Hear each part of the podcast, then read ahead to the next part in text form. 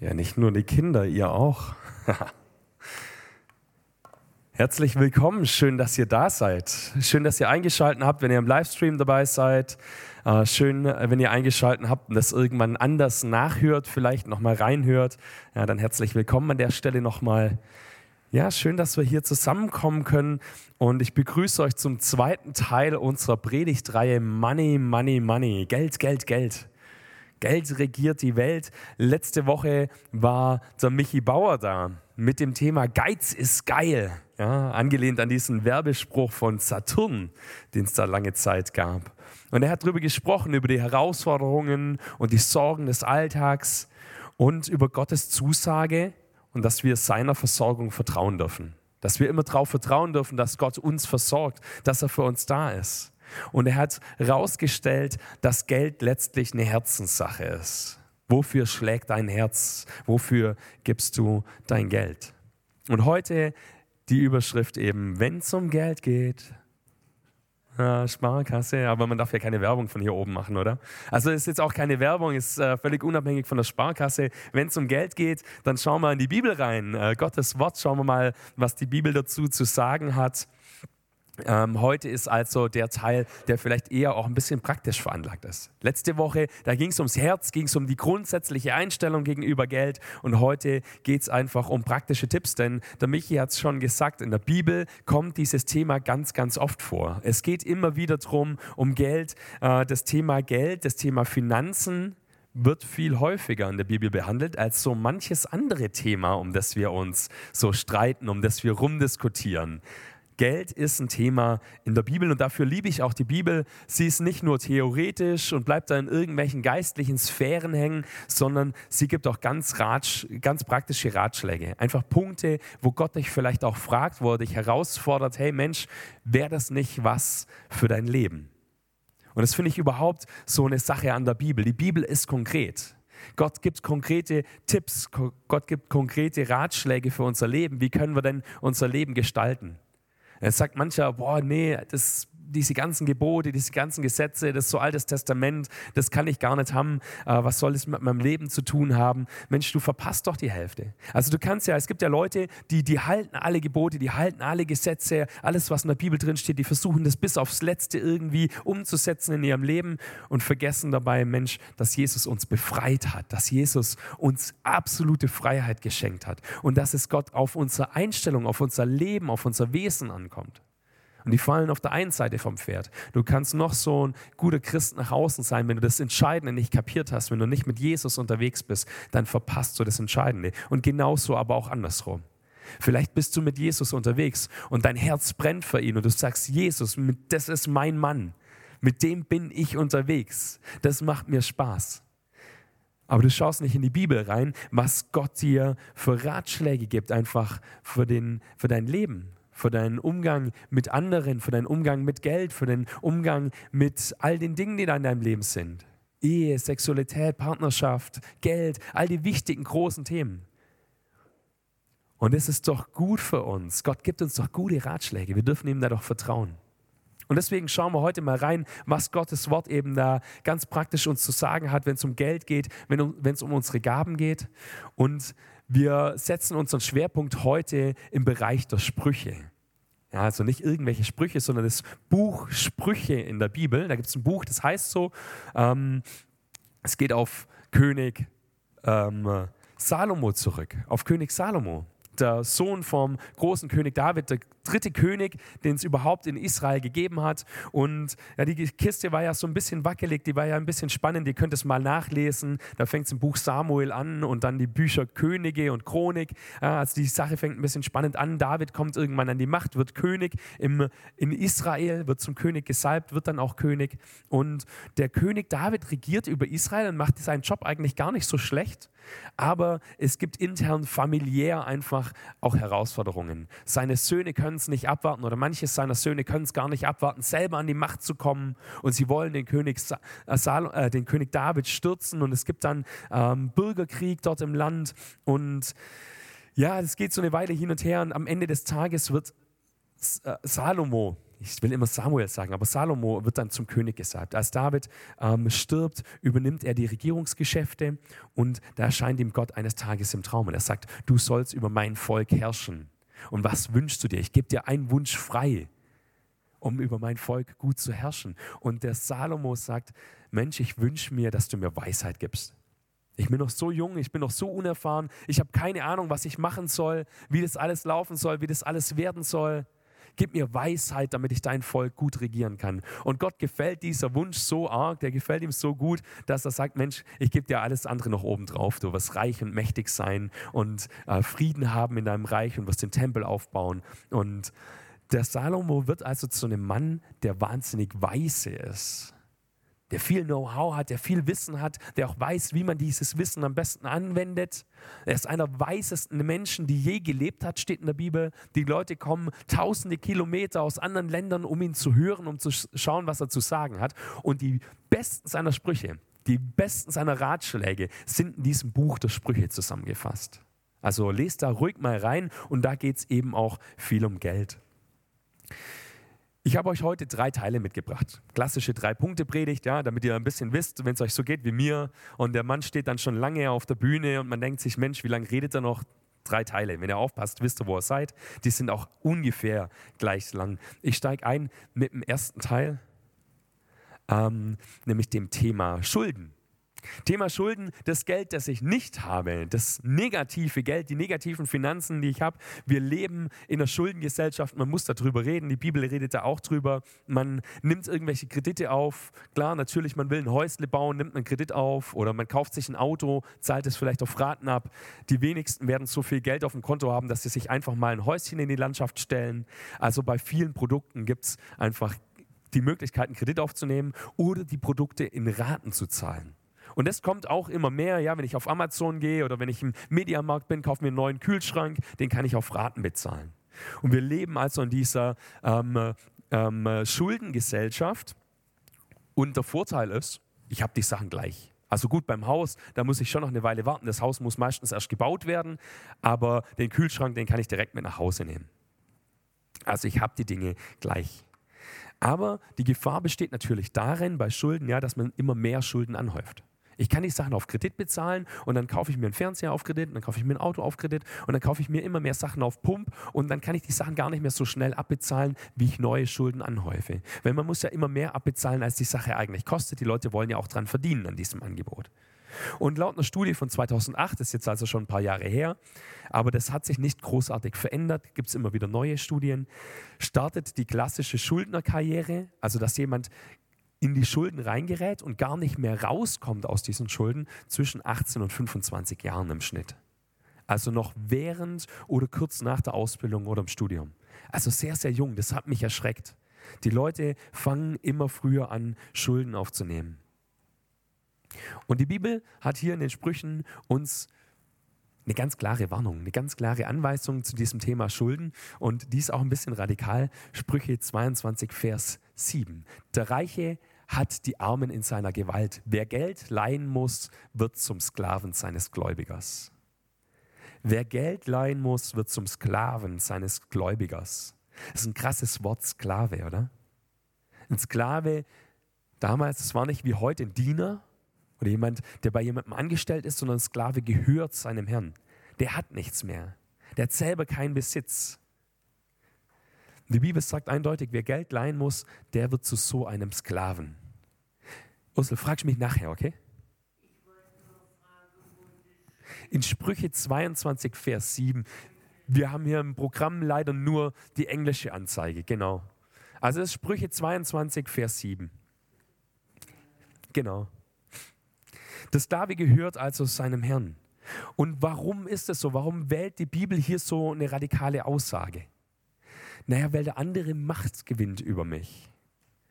Wenn ich Schulden bei jemandem habe, dann hat der andere Macht über mich. Also 5 Euro für einen Döner, das geht ja noch, oder? Die kann ich jederzeit zurückzahlen, wenn der Chris mir einen Döner zahlt, wenn wir mal irgendwo in der Dienstbesprechung sind ähm, oder mir einen Kaffee ausgibt und dann sagt man vielleicht auch, komm, passt schon, Weiß ich nicht, vielleicht sagt das der Chris, vielleicht auch nicht. vielleicht sagt man, passt schon, du gibst mir auch mal wieder einen Döner aus, dann sind wir wieder quitt. Das ist schon okay. Aber wenn ich mir vom Chris jetzt 5000 Euro leihe, dann ist es eine andere Geschichte. Ja, weiß ich nicht, ob er dann noch sagt, komm, vergiss es, schwamm drüber. Wahrscheinlich eher nicht. Und es gibt so ein Machtgefälle. Ja, wenn man nicht Geld schuldet und je mehr man schuldet, ähm, desto mehr hat der andere Macht über einen. Überhaupt mit Geld ist es ja so eine Sache. Geld ist immer nicht nur ein Zahlung, sondern auch ein Machtmittel. Man sieht es bei diesem ganzen Thema Lobbyismus bei dem ganzen Thema Bestechung. Ja, jetzt war ja diese Sekretärin vom, was war es, Europaparlament oder so, die dem, den Anschuldigungen der Korruption ausgesetzt war oder ist. Ja, man untersucht es jetzt gerade. Wo hat die vielleicht Geschenke angenommen? Wo hat die Geld angenommen? Ähm, wie ist denn diese ganze Sache? Hat die sich da bestechlich gemacht? Denn wenn ich Geschenke annehme, wenn ich Geld annehme, dann mache ich mich automatisch, ja, bestechlich, äh, Quatsch, äh, beeinflussbar ja, dann mache ich mich sozusagen zum Sklaven meines Gläubigers. Ein Freund von mir hatte neulich mal Geld in einem Briefumschlag gefunden von einer Person, mit der er nicht ganz grün war. Einfach so aus dem Nichts raus. Und da haben wir auch drüber geredet. Und dann war die Frage, ja, was machst du jetzt mit dem Geld?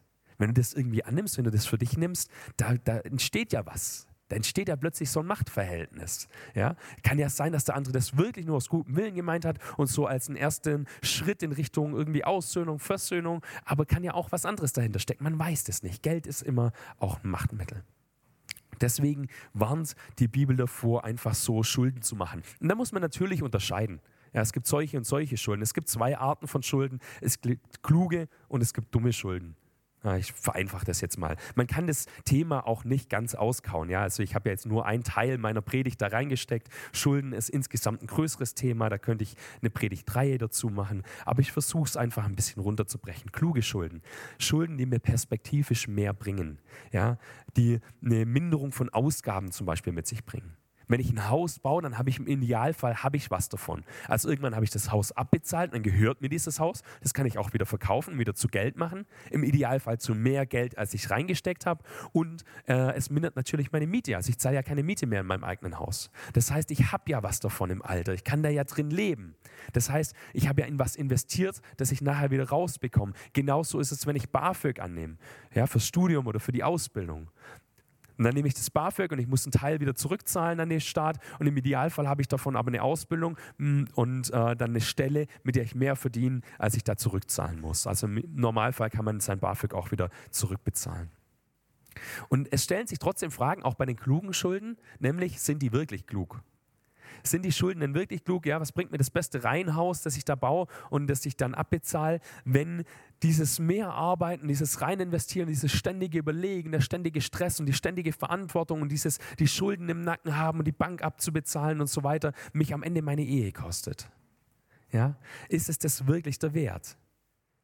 Dieses Investment in was rein, wenn ich am Ende doch nichts davon habe oder wenn was anderes kaputt geht, was mir eigentlich wichtiger ist. Also auch da muss man vorsichtig sein mit Schulden.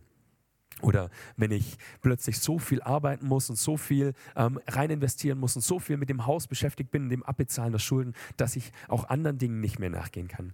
Dass ich nichts mehr mit meinen Freunden machen kann, dass ich nicht mehr in die Gemeinde gehen kann, mich nicht mehr einbringen kann. Vielleicht auch nichts mehr geben kann.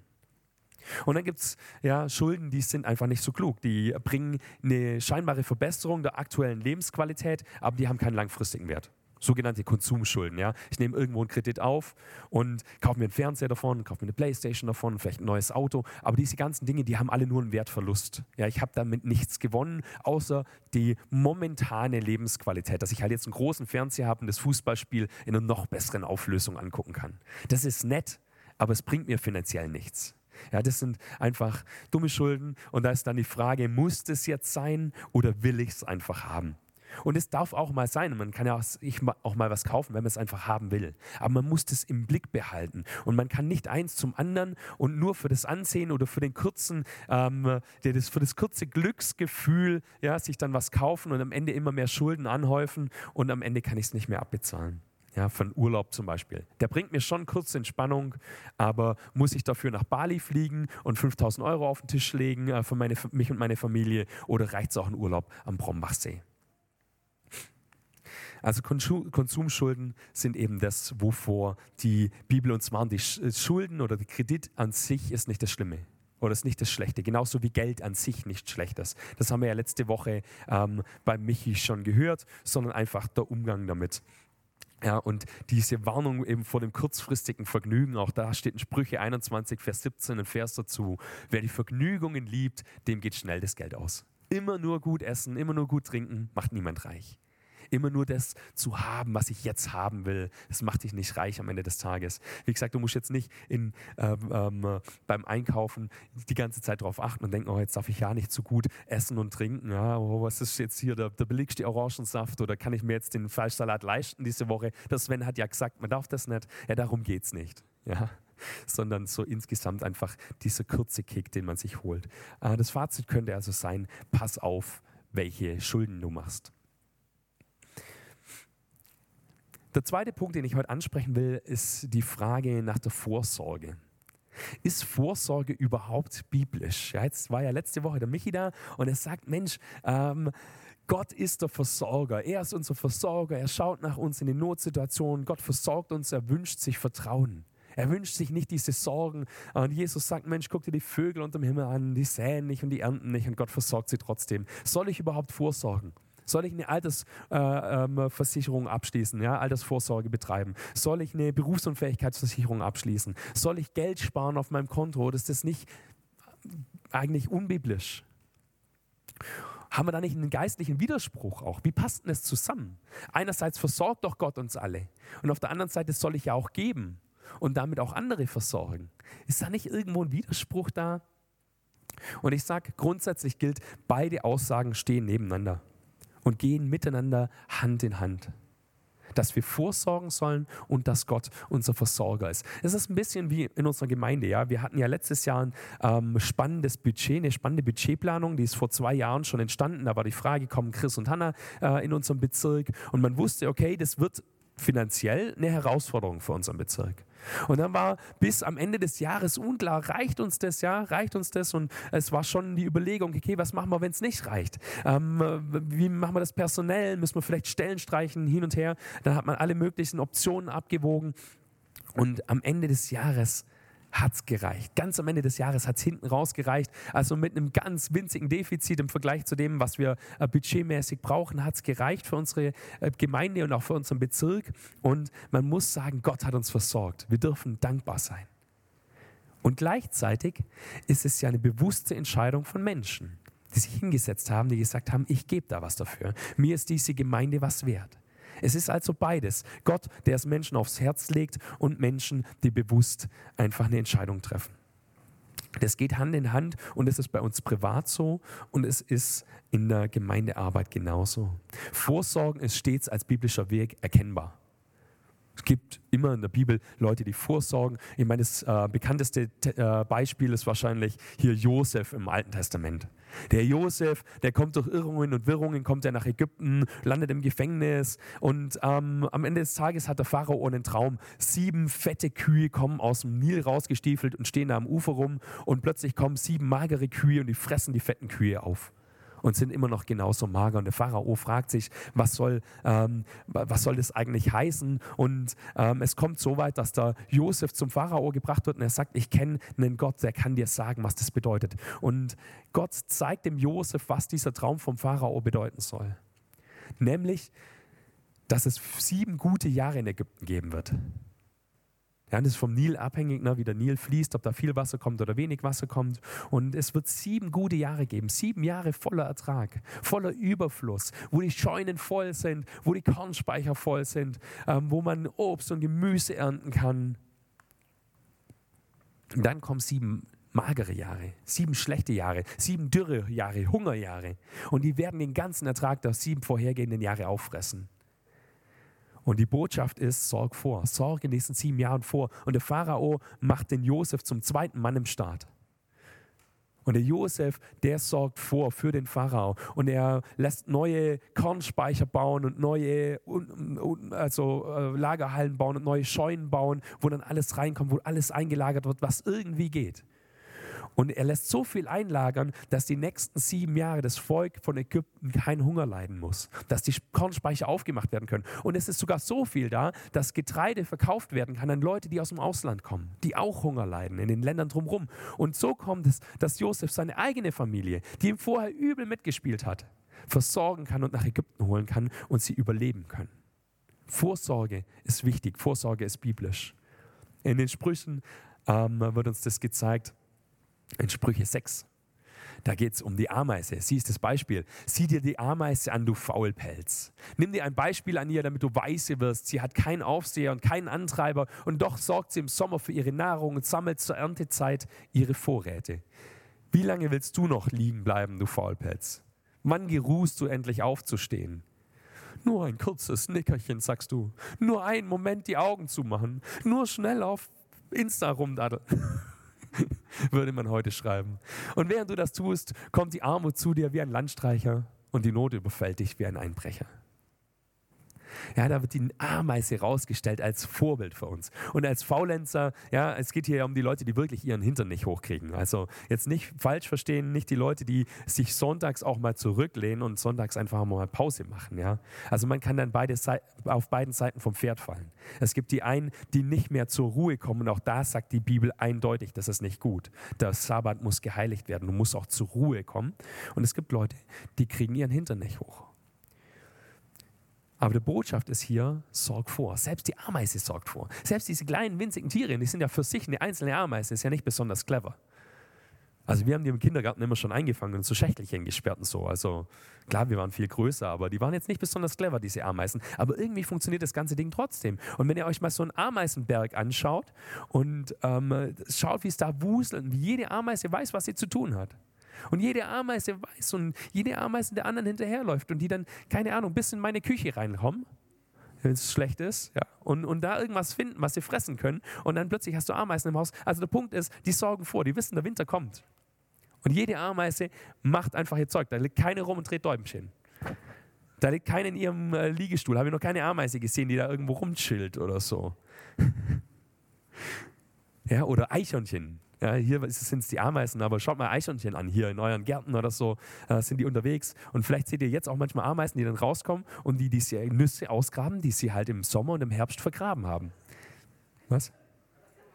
Habe ich Ameisen gesagt, sorry. Ich meine natürlich Eichhörnchen. ja, die Ameisen nicht. Die Eichhörnchen. Entschuldigung. Die Eichhörnchen. Und dann buddeln die diese äh, Nüsse auf, die die im Sommer vergraben haben die Hälfte vergessen sie und dann dienen die natürlich auch der Wiederaufforstung und so weiter. Oder auch ein Bär. Ja, neulich war ich in diesem Wölfe- und Bärenpark, da in äh, Hintertupfingen, hinter Freudenstadt irgendwo. Ähm, und die Bären, die fressen sich im Sommer ihren Winterspeck an. Und die wissen, irgendwann kommt der Winter. Und dann fressen die so viel sie können, so viel sie können, dass sie richtig dick werden. Und dann können sie sich im Winter in diese Höhle reinlegen und dann können die da gemütlich schlafen. Und die Frage ist, wie sorge ich vor? Und das ist die Frage nach dem Sparen. Und da muss man sich natürlich strategisch hingehen. Gibt es viele Hilfestellungen auch äh, dafür. Ich weiß nicht, da will ich jetzt den Gottesdienst gar nicht groß dafür verwenden. Ja, man könnte zum Beispiel fragen, wann spare ich denn? Spare ich am Anfang vom Monat oder am Ende vom Monat? Am Anfang des, des, vom Monat schon mal 100 Euro aufs Sparkonto oder am Ende des Monats, wenn noch 5,16 Euro auf meinem Konto übrig sind, die aufs Sparkonto. Ja, wie mache ich das denn? Wie gehe ich das denn an? Und das ist eine Sache, die nicht nur finanziell ist übrigens. Das ist eine Empfehlung, äh, dieses Sparen, dieses Vorsorgen eben nicht nur einen finanziellen Aspekt, sondern auch für unseren Glaubensalltag gilt. Ja, es gibt ja auch im Glauben gute und schwierige Zeiten. Fette Kühe und magere Kühe. Es gibt es ja, dass du im Glauben einfach Jahre hast oder Wochen, Monate hast, wo du sagst, Mensch, ich spüre Gott so sehr. Ich spüre in meinem Alltag, ich spüre, wie er Wunder tut. Ich erlebe was mit Gott ich höre Predigten an, es gibt mir so viel mit und es gibt Tage und Wochen und Monate, vielleicht Jahre, wo du sagst, Mensch, ich nehme da gar nichts mit. Was ist denn da los? Ich höre Gott nicht in meinem Alltag. Gerade ist was Schweres, gerade habe ich meine Zweifel. Vielleicht steht da ein junges Pastorenteam auf der Bühne und du sagst, Mensch, die sind alle halb so alt wie ich, was wollen die mir erzählen? Mir fällt es schwer, da was mitzunehmen. Vielleicht ist es so. Und wie gut ist es da, wenn wir in den guten Zeiten die Verbindung zu Gott aufgebaut haben, wenn wir die vertieft haben, wenn wir investiert haben, wenn wir in den guten Zeiten uns gute Angewohnheiten zu eigen gemacht haben, dass wir morgens aufstehen, erstmal Bibel lesen, dass wir uns bestimmte Zeiten des Gebets ähm, ja, zur Gewohnheit gemacht haben. Wie gut ist es da, wenn wir uns Angewohnheiten geschaffen haben, dass wir zum Beispiel eine Predigt auf dem Weg in die Arbeit hören oder abends beim Geschirrspülen oder so, dass wir da gute Angewohnheiten haben, dass dass wir uns vielleicht die Dinge, die Gott tut, aufgeschrieben haben auf kleine Zettel, Wunder, die er getan hat, Dinge, die er in unserem Leben getan hat und alles schön in ein kleines Glas reingemacht haben. Dann können wir die wieder rausziehen. Manche schreiben Gebetserhörungen in ihre Bibeln rein. Und dann liest du in den schlechten Zeiten, wenn du Gott vielleicht nicht hörst, deine Bibel wieder und siehst, was Gott schon alles getan hat in deinem Leben. Sorg in den guten Zeiten deines Lebens vor, auch in de deines geistlichen Lebens, damit du in den schweren Zeiten davon zehren kannst. Und insgesamt ähm, nochmal zum Thema an sich Vorsorge, ist es unser geistlicher Auftrag, unsere Gaben, die wir von Gott bekommen haben, zu vermehren. Vermehre die Gaben, die Gott dir anvertraut hat. Das können Finanzen sein, es können aber auch ja, einfach Begabungen sein, die du hast. Vermehre das, was Gott dir anvertraut hat. In Jesus, äh, Jesus ähm, sagt es mal, macht er mal ein äh, Beispiel in Matthäus 25. Ja, und da erzählt er von drei Leuten, drei äh, Angestellte, die von ihrem Chef Geld anvertraut bekommen. Der eine viel, der andere mittel, der andere wenig. Ja, und der ähm, äh, Chef sagt, ich gehe jetzt weg, ich gehe ein paar Monate ins Ausland und ihr vermehrt bitte dieses Geld, bis ich wiederkomme. Und alle machen sich so an die Arbeit. Und der, der am wenigsten bekommen hat, der hat irgendwie Angst vor seinem Chef. Der sagt, Mensch, der ist immer so streng und hat immer so hohe Ansprüche. Ich vergrabe das Geld lieber, dann ist es sicher. Dann verspekuliere ich es schon nicht. Dann mache ich keinen Unsinn damit. Und dann kommt der Chef wieder und er fragt die Leute so, und was habt ihr mit dem Geld gemacht? Und der Erste kommt und sagt, ja, ich habe hier dein Geld verdoppelt. Und der Chef sagt, super, ähm, hier kriegst du noch mehr, wird dir noch mehr anvertraut. Der Nächste kommt und sagt, hier, ich habe dein Geld verdoppelt. Und er sagt, super gemacht, ähm, du bist ein treuer Knecht, hier hast du noch mehr. Und der Dritte kommt und sagt, ja, ich habe es vergraben, hier hast du wieder. Er sagt, Mensch, du bist doch dumm. Warum hast du es vergraben? Hättest du wenigstens auf Bank gebracht, dann hättest du wenigstens Zinsen gebracht. Das ist ja jetzt gerade im Moment ein bisschen schwierig mit den Zinsen, ja. Oder hättest du ein breit gestrecktes Aktiendepot angelegt, ja, ohne Risiko oder mit wenig Risiko. Ja, keine Ahnung, hättest du irgendwas damit gemacht, was risikofrei ist. Dann hättest du wenigstens keine, wäre es nicht der Inflation unterlegen. Wir sollen das, was wir bekommen haben, vermehren. Und das ist unser geistlicher Auftrag. Und vermehren und zurückgeben ist nicht am Ende der Tage, eines Tages Gott das Geld zurückgeben, das er uns anvertraut hat. Da brauchen wir nicht warten, bis eines Tages der Herr wiederkommt. Das ist nicht der Punkt des, des Gleichnisses. Sondern zurückgeben ist jetzt, ist jetzt in der Gemeinde, ist jetzt im Reich Gottes einzusetzen. Das ist der Punkt, wenn ich Gottes zurückgebe. Ähm, Gottes Versorgung und unsere Vorsorge gehen also Hand in Hand. Und ich komme zum dritten Teil meiner Predigt und das ist die Frage und vielleicht die spannendste Frage, die herausforderndste Frage ist diese Sache mit dem Zehnten. Welche Rolle spielt denn eigentlich der Zehnte? Das ist ja hoch umstritten, man kann ja auch viel drüber theologisieren. Ich will ein paar Punkte dazu anschneiden und dann noch ein bisschen dazu übergehen, ähm, was wir neulich in unserer Leitungskreisklausur äh, dazu besprochen haben. Welche Rolle spielt der Zehnte? Wie gesagt, ein heikles Thema. Weiß nicht, ob du schon mal davon gehört hast oder ob du sagst, nee, mache ich doch eh. Oder vielleicht sagst du, boah, ja, nee, das ist für mich gar kein Thema. Oder habe ich noch nie davon gehört, dass das überhaupt ein Thema ist. Grundsätzlich gilt eine Sache. Und die ist wahnsinnig wichtig, wenn wir über das Geben im Reich Gottes reden. Geben für Gottes Sache, egal ob hier im Gottesdienst, wenn nachher der Opferbeutel rumgeht, oder egal ob du einen Dauerauftrag eingerichtet hast, oder auch egal, ob du dich irgendwie anders in der Gemeinde einbringst. Also nicht finanziell, sondern mit deinen Begabungen oder mit Gebet.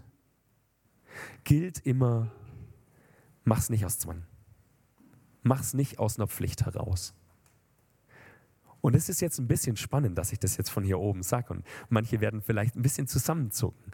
Aber wenn du gibst und schon lange irgendwie einen Dauerauftrag hast oder sonst unsere Gemeinde finanziell unterstützt oder wenn du mitarbeitest und es ist schon lange bei dir das Gefühl da, hey, ich mache das nur aus Zwang, weil es sonst kein anderer macht.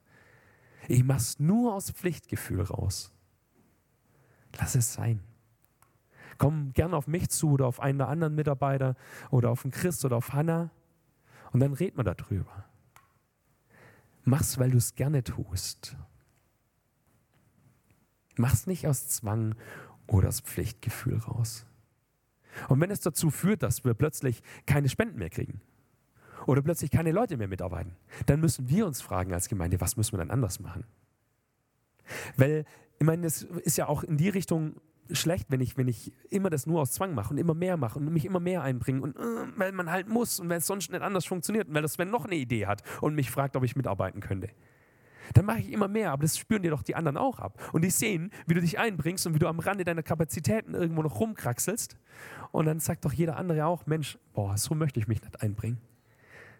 Da gebe ich den kleinen Finger und dann wird die ganze Hand genommen.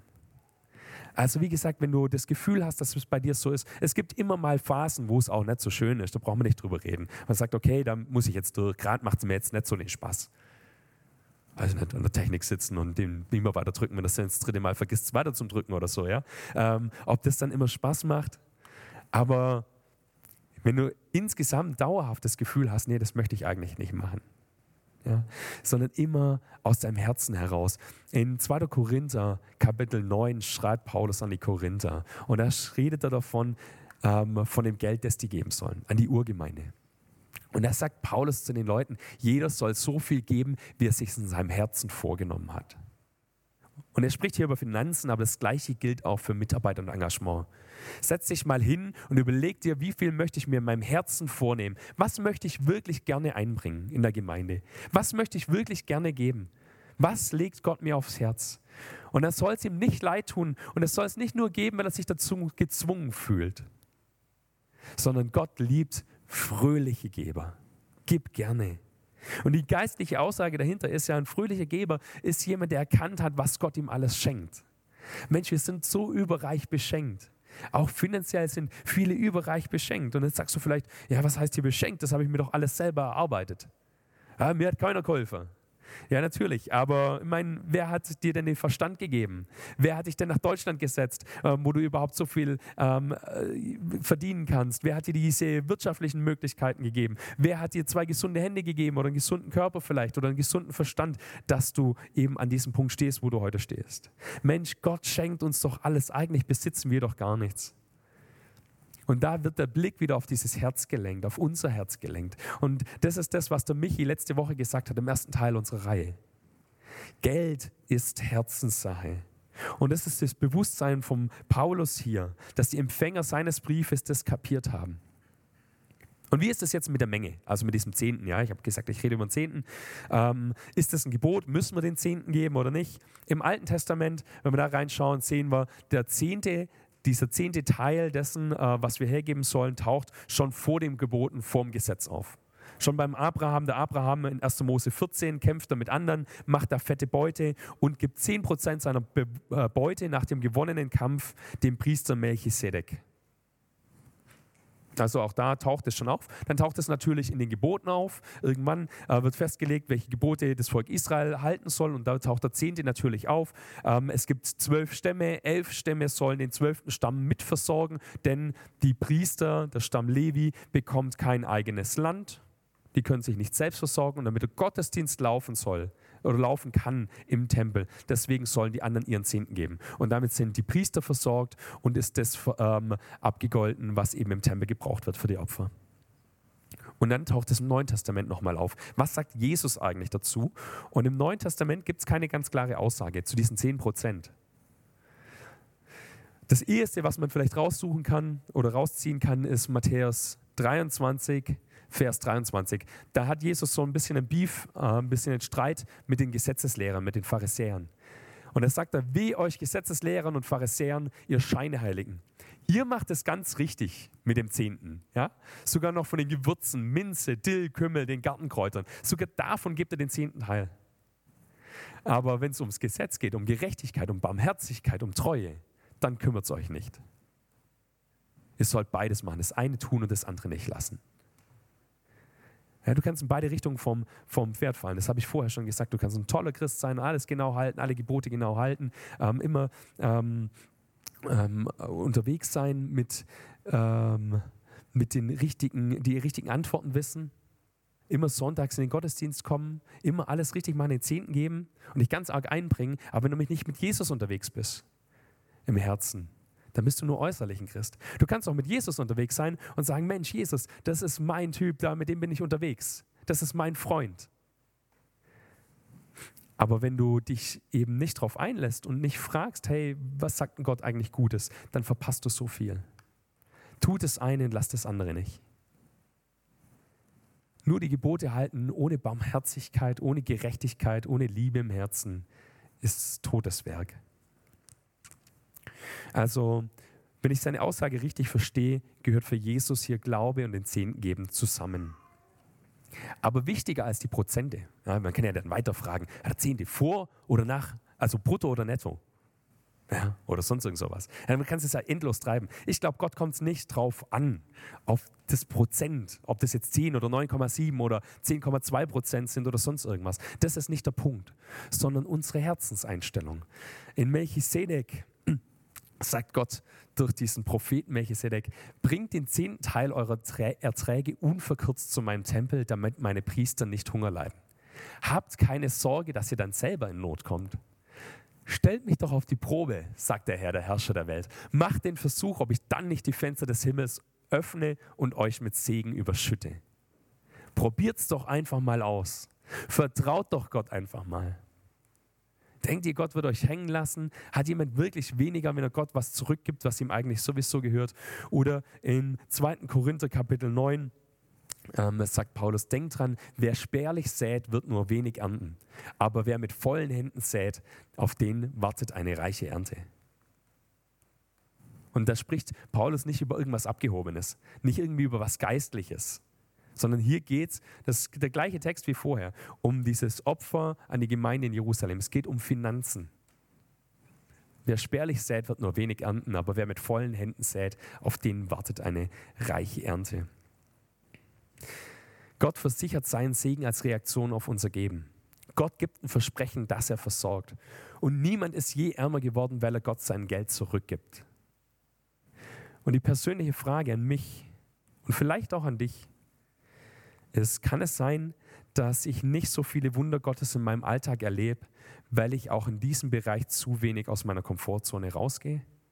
Kann das sein? Also eine Frage, die ich mir persönlich selber tatsächlich stelle. Und ich lade euch ein, die auch mit euch mitzunehmen. Unsere Finanzplanung sollen wir also immer mit Gott machen, niemals ohne ihn. Finanzplanung ist ein Thema zwischen dir und Gott. Und ich sage noch ganz kurz was zu unserer Gemeinde. Wir hatten neulich Leitungskreisklausur. Leitungskreis ist unser Leitungsgremium hier in der Gemeinde und wir haben uns extra mal ein bisschen Zeit genommen, um über so Themen zu reden, die im Alltag einfach zu kurz kommen. Und da ging es auch um Finanzen. Und es war ja letztes Jahr so, und es ist auch die Jahre davor immer so gewesen, dass es tendenziell immer ein großes Loch gab im Bezirk in der Finanzierung bis aufs Jahresende hin. Und da war immer so ein bisschen unklar, reicht's, reicht's nicht. Man konnte schon so abschätzen, ja, wahrscheinlich wird es am Ende reichen, wahrscheinlich äh, werden Leute halt eher aufs Jahresende geben. Manche haben auch Unternehmen oder haben irgendwie einen Betrieb oder so, wo das dann günstiger ist, das vielleicht am Jahresende zu machen. Ähm, aber es ist immer schwierig als Gemeinde, ähm, da verantwortungsvoll zu planen oder als Bezirk verantwortungsvoll zu planen. Wir haben ja laufende Ausgaben. Ähm, der größte Posten ähm, sind eure Hauptamtlichen, also größte laufende Posten sind die Gehälter der Hauptamtlichen. Und da müsst ihr den Arbeitgeberanteil aufbringen, also das Brutto plus eben die ganzen Abgaben, die davon weggehen. Das ist gar nicht so wenig. Also wenn ihr mal die Zahlen hört, das landet nicht alles auf unserem Konto. Ähm, schön wär's. nee, aber das ist der größte laufende Posten und das ist ja ein Investment. Also das ist ja keine Wohlfahrt, damit der Christ was zu essen hat oder die Hanna oder ich, ähm, sondern wir tun ja was dafür, wir bringen uns ja ein in der Gemeinde und manche Dinge würden in der Gemeindearbeit anders laufen oder müssten über Ehrenamtliche äh, laufen oder könnten gar nicht gemacht werden, ähm, wenn es Hauptamtliche nicht gäbe. Das ist eine Entscheidung einfach, die man getroffen hat.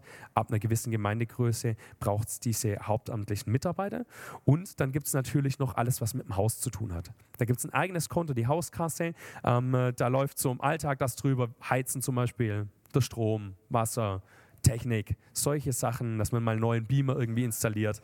Diese ganzen Sachen laufen übers Hauskonto und dann versucht man da natürlich eben auch was anzusparen, wenn man mal umbauen muss, wenn man vergrößern muss, vielleicht wenn man den Eltern-Kind-Raum mal umbauen will. Wenn solche Sachen laufen, braucht es da auch noch Geld dazu.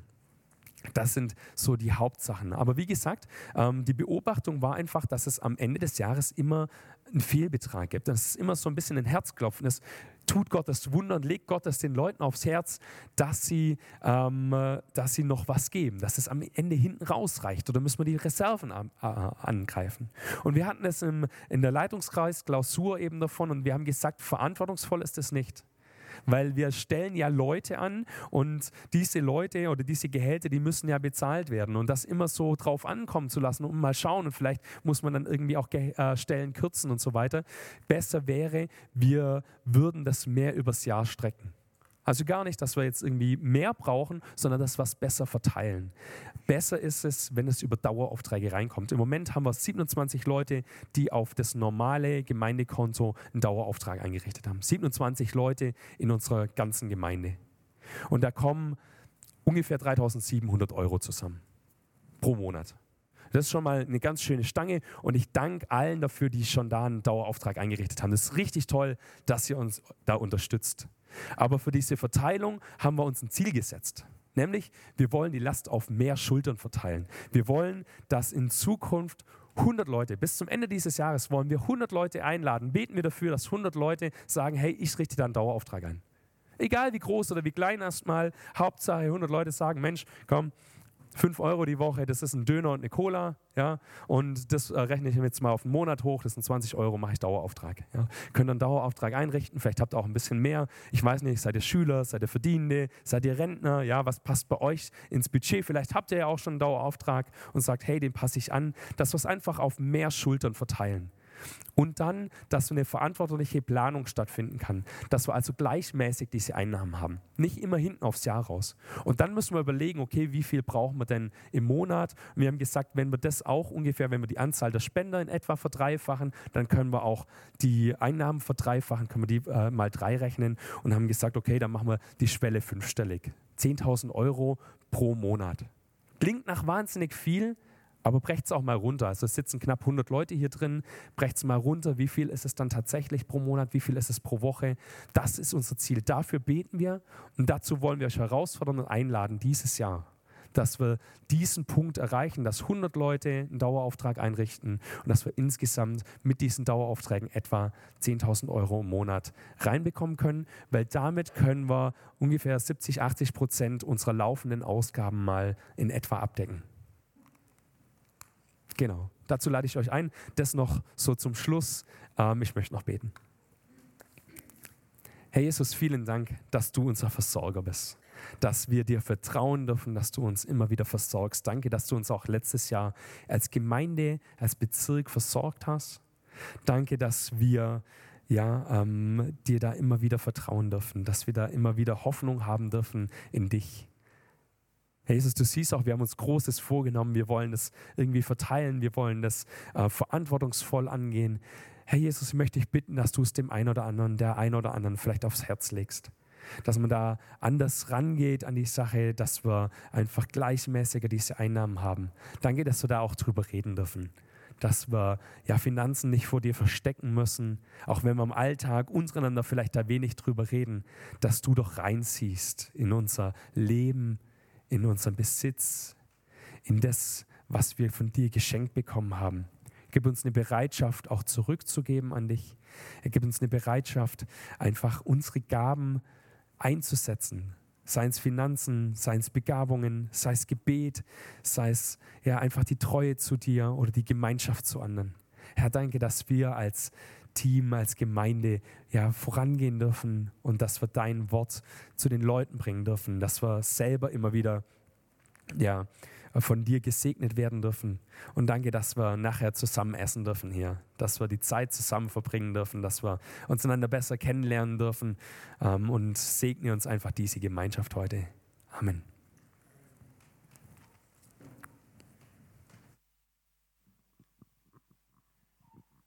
Vielen Dank, Sven.